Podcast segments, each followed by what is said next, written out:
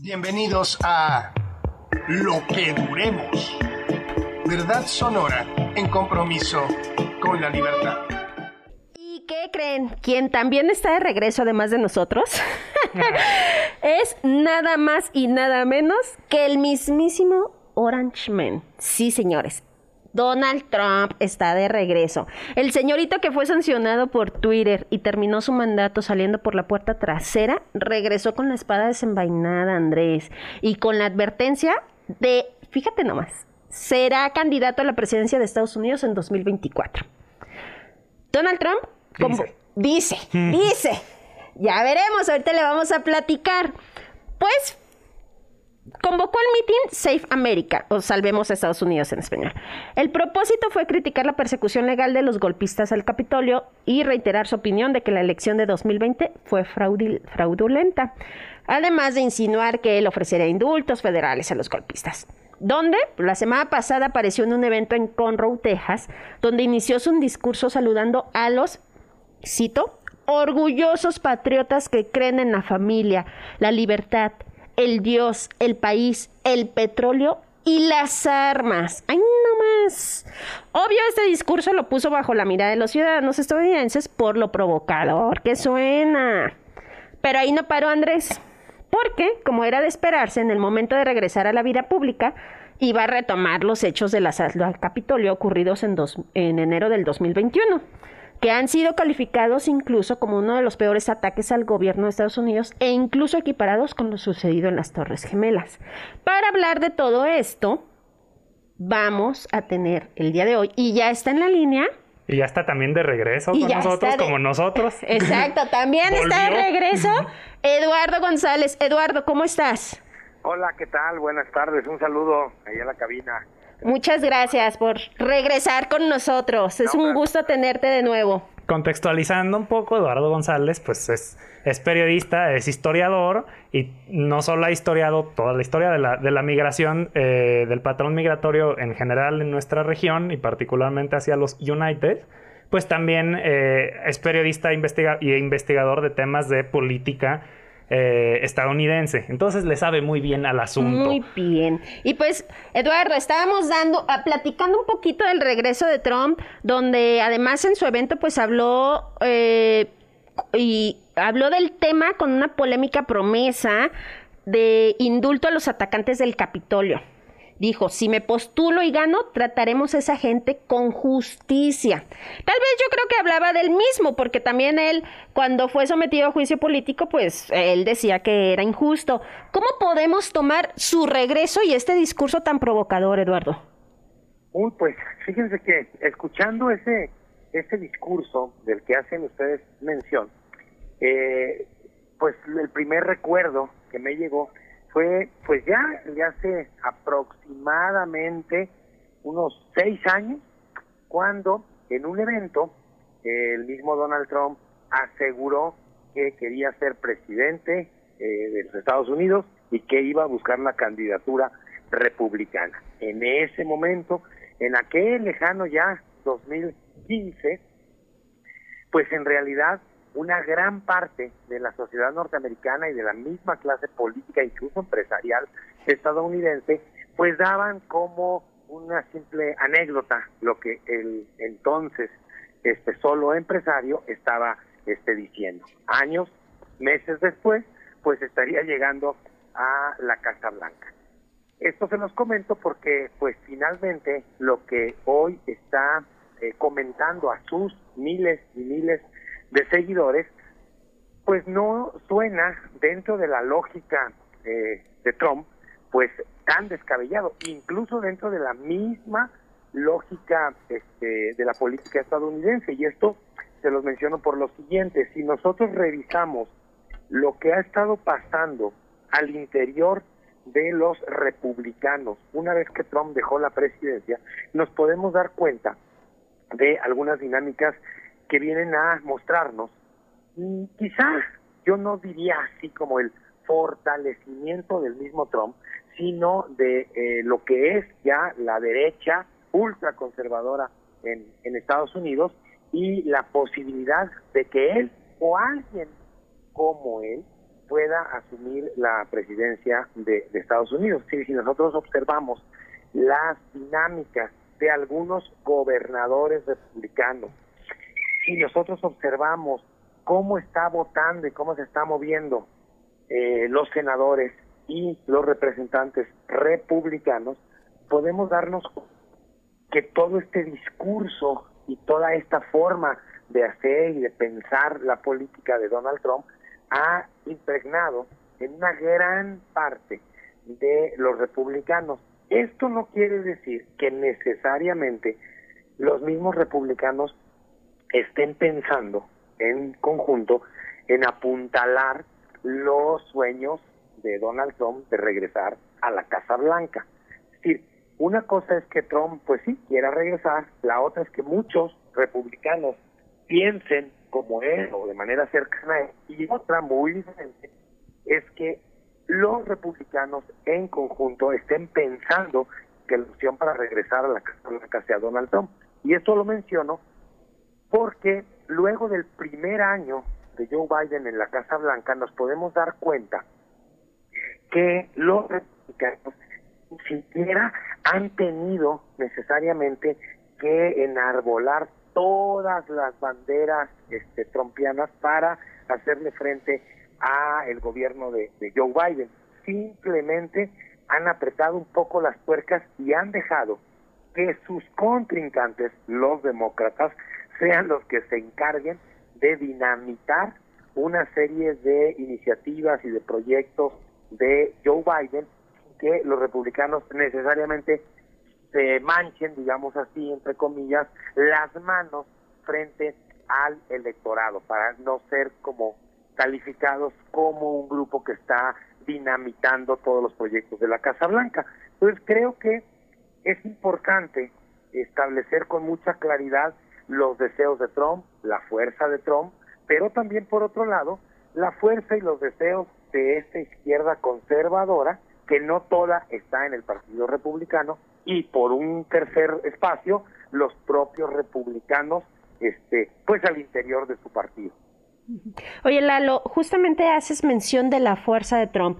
Por los hechos eh, que se llamaron la, la, insurrección o este ataque al Capitolio, pues perdieron la vida cuatro policías y 100 más resultaron heridos y han sido arrestadas 700 personas acusadas penalmente.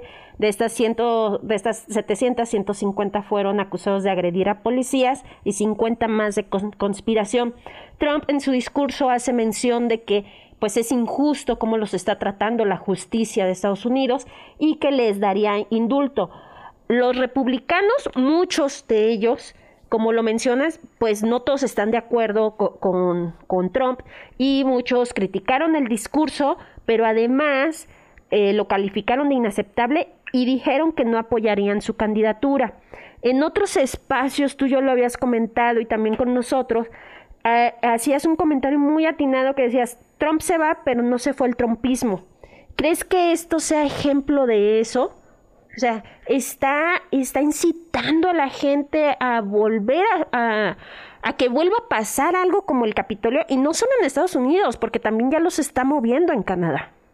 Sí, yo creo que la apuesta, por lo menos en este momento, lo que yo alcanzo a, a ver este, con Trump, es que está apostando para que a los ojos de la sociedad en general, toda esta masa en donde se encuentran republicanos, eh, no todos tan conservadores, algunos cercanos a posiciones más liberales, eh, la extrema derecha, el mismo trompismo, lo vea la sociedad como un solo espacio político, de tal manera que, este, ah, bueno, ah, me detengo tantito, no solamente un solo espacio político, sino que sea encabezado por Trump, de tal manera que si alguien de la sociedad se siente identificado por cierto grupo republicano o por la extrema derecha o por algún grupo republicano un poco menos conservador, Trump lo que está ahorita buscando es que,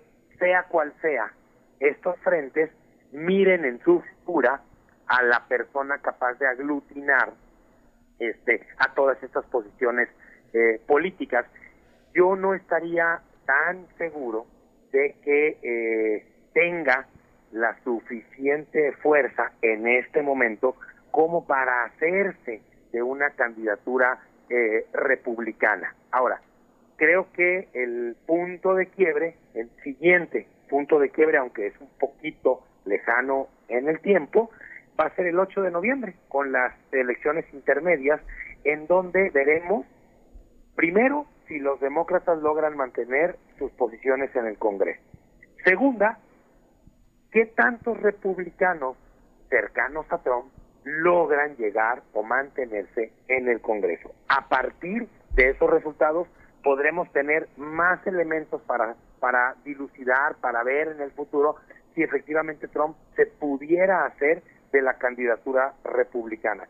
Si ganan los republicanos menos cercanos al trumpismo, aunque estuviesen incluso cercanos a una derecha más conservadora, pues creo que el expresidente Trump tendría problemas para hacerse de la de la candidatura y obviamente si a los republicanos no les va tan bien en la elección, pues creo, como ya está sucediendo, empezarán a marcar distancia. Eso también es importante tomarlo en cuenta. Si nosotros revisamos la prensa estadounidense, nos podemos dar cuenta cómo cotidianamente gobernadores, gobernadoras, senadoras, senadores, etcétera, van marcando cierta distancia con Trump, porque saben del costo político que significa el acercarse demasiado a este a esta figura. No así a lo que significaría este trompismo más bien cercano a otro tipo de, de, corrientes de derecha que no necesariamente este, están comulgando con, con Trump, porque también desde México a veces se nos hace ver que toda la derecha, de cualquier color, de cualquier matiz, es una derecha que apoya a Trump y no necesariamente es así. De acuerdo. Muchas gracias, Lalo. Quédense con nosotros porque vamos a una segunda parte de esta entrevista con preguntas de la audiencia y los esperamos aquí en lo que duremos. Estamos acá de vuelta con Lalo González hablando de el retorno de Trump. Y bueno, vamos al grano con una pregunta de la audiencia publicada por Twitter y de una querida amiga que pregunta, Lalo, ¿qué esperanzas le ves a los procesos judiciales abiertos contra Trump y miembros del gabinete, que no es lo mismo, eh, en torno a su responsabilidad y hablando de si, su, de si su precandidatura es fuerte, ¿crees que le quite, crees que le quite aire? Creo que el, el asunto de la del futuro de estas de estas este, denuncias eh, va a tener que ver mucho también con la propia dinámica este del pues del propio Congreso de necesidades mucho más urgentes que tiene el gobierno de Estados Unidos por destrabar algunos algunos proyectos. Y eh, creo que las candidaturas que pueda ir eh, sacando los republicanos dentro de, de pues este año que hay elecciones en varios estados y después en la elección este de medio término podrán darnos luz de la fuerza que tiene Trump, del tamaño de su, poder político y si eso realmente le puede dar posibilidades de hacerse con la campaña, este, con la candidatura presidencial republicana. Ok. Y otra pregunta de un radio escucha que dice, ¿qué han hecho Biden y la clase política que no es afín a Trump para combatir los factores que hacen que tanta gente apoye a Trump. Y le voy a pegar otra preguntita, que es que, eh, pues a pesar, a pesar de los pesares, como diría un historiador, pues el cuatrienio de Trump fue de los más sólidos para Estados Unidos. También por el otro lado, ¿tú crees que los estadounidenses extrañen a Trump? Son esas dos. Sí, yo creo que podemos juntar las, las, este, eh, las preguntas Mm, con, con, esta, con esta siguiente respuesta. Si nosotros regresamos a los primeros años de, Trump, nos podemos dar cuenta cómo si algo funcionó bien en, Estados Unidos fue la economía. Cómo creció, cómo crecieron los empleos, cómo este empezó a cosechar muchas cosas que se hicieron bien en la administración de Obama y el problema se presentó en muchos lados a partir del el COVID. Y el COVID vino a ser el elemento que finalmente pudo eh, derrotar las elecciones a, a Trump. Yo eh, sigo pensando, y así lo escribí en varios momentos, que eh, Trump tenía muchísimas posibilidades de hacerse de la, de la presidencia para un siguiente periodo, pero que al final del día lo que lo vino a, tumbar fue justamente los problemas derivados de este de la pandemia.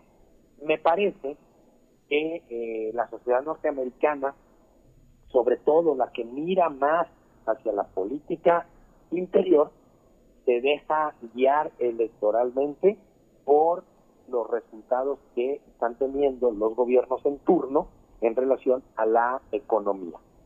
Eh, a pesar, a pesar de eh, los problemas con los que arranca Joe Biden, pues también debemos de decir que a pesar de ese 7% de inflación que no se tenía hace muchísimas, eh, muchísimos años, tres, un más décadas, lo cierto es que la economía de Estados Unidos pues ha seguido creciendo a pesar de la crisis que hay en las líneas de abasto, a pesar de la eh, inflación, y eso creo que puede jugar un punto a favor de, este, de los demócratas. Veremos qué se presenta en los siguientes dos años, pues, y así como podría eh, jugar a favor de Trump el recuerdo de lo bien que se movió su economía en los primeros este, tres años de administración, pues lo mismo sucedería este eh, en este momento a favor de, Biden y este, todo se presenta de mejor manera a este, dentro de la del desarrollo este, económico de, de Estados Unidos. Oye, Lalo, ahorita que mencionas justamente esto de, cómo ha sido pues capitalizado todo el tema, eh, Biden, el, gobierno de Biden acaba de cumplir pues un año. Y prácticamente, eh, como mencionabas, el 8 de noviembre ya son las elecciones intermedias, es decir, ya le pisan los talones el ámbito electoral al gobierno actual. Cómo se ven los prospectos para la reelección, eh, cómo se ve que cambie justamente pues el panorama de cómo están repartidos los los los las curules, vaya, digamos en Estados Unidos. Bueno, eh, históricamente los partidos que ganan la elección presidencial en las siguientes elecciones de medio término pierden el, este, un espacio importante dentro del Congreso. Si comienzan la administración después de este electoral con el control total del Congreso o una parte de las dos cámaras, eh, por lo regular, pues lo que tenemos a lo largo de, todos los años es que eh, el partido del gobierno pierde espacios necesariamente.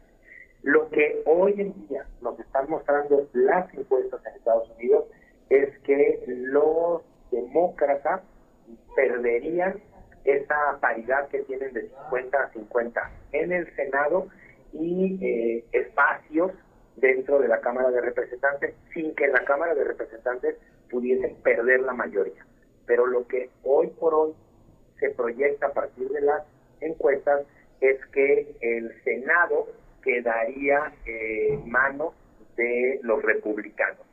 Esto, desde luego, sería un golpe fuerte para, para eh, Joe Biden en sus aspiraciones, que ya lo ha dicho incluso públicamente, de querer buscar la reelección.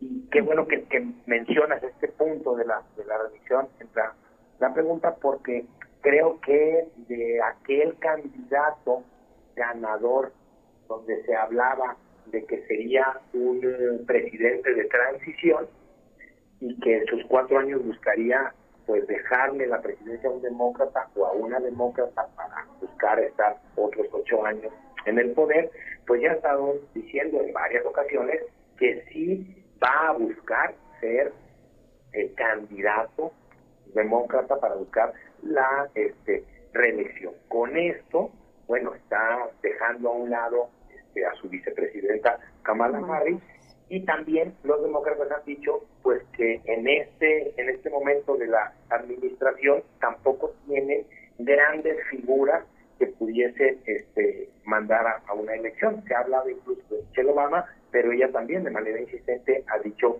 que en este momento no sería la candidata. Y hay que recordar pues que hoy por hoy las encuestas sobre el desempeño de Biden y de su, vicepresidenta, pues tampoco los dejan muy bien parados como para pensar en volverse a presentar en una boleta electoral. Y hablando de esto que no ha dejado muy bien parado a Biden, yo no creo en las casualidades, sin menos en la política, Lalo. Entonces, esta salida de Trump con este discurso y el adelantar que quiere regresar en 2024, ¿hay una relación con lo que pasa en Ucrania? Y la segunda pregunta, ya me adelanto porque ya casi se nos va el tiempo, es, ¿podría salir Biden bien parado después de lo de Ucrania? Y, o sea, es una prueba de fuego para él lo, de Ucrania y esto lo podría aprovechar Trump.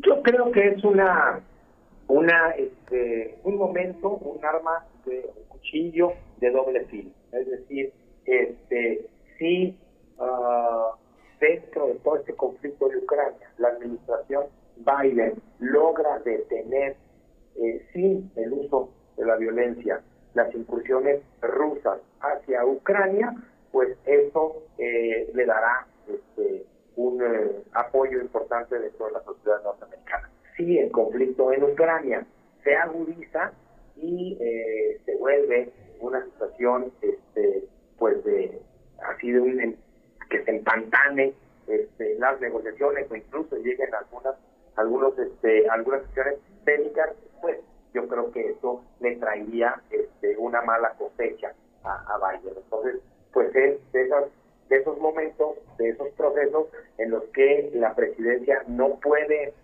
pasarlos por alto, hay que entrarle y por lo regular eh, ofrecen dos opciones. Casi casi es se gana todo o se pierde todo. Lalo, pues te agradecemos muchísimo esta entrevista y explicarnos un poco el contexto. No sé si quieres añadir como algo, algo más para cerrar eh, o en qué nos fijamos en los, siguientes, en los siguientes meses para entender el retorno de Trump. Yo creo que eh, pues es un buen eh, elemento, un buen faro el seguir de manera constante las declaraciones y las posturas no solamente del Partido Republicano, sino de senadores y representantes que buscarán la reelección en las intermedias, así como de los candidatos y candidatas a los gobiernos estatales en este año. Yo creo que eso nos puede dar norte y este, podemos identificar hacia dónde se mueve realmente la fuerza de Trump en relación a una posible candidatura en, este, en las siguientes elecciones presidenciales. Perfecto, Lalo. Pues te agradecemos mucho el haber estado con nosotros hoy. Esperamos que se haga costumbre y, pues te vemos pronto. Claro que sí, yo encantado de participar con ustedes. Un abrazo y saludos a los racistas. Un abrazo, Lalo. Muchas gracias. Pues también se nos acabó el tiempo, Andrés, y el lunes sin Zul. Se nos acabó el lunes sin Zul y sin Valeria pero mañana regresamos. Muchísimas gracias por habernos acompañado este día. Lo acompañó Analí Nuño, arroba Analinuno. Andrés de la Peña, arroba Andrés-DLAP. Y esto fue Lo que Duremos. Con Paola Preciado en controles. Uh. esto fue Lo que Duremos.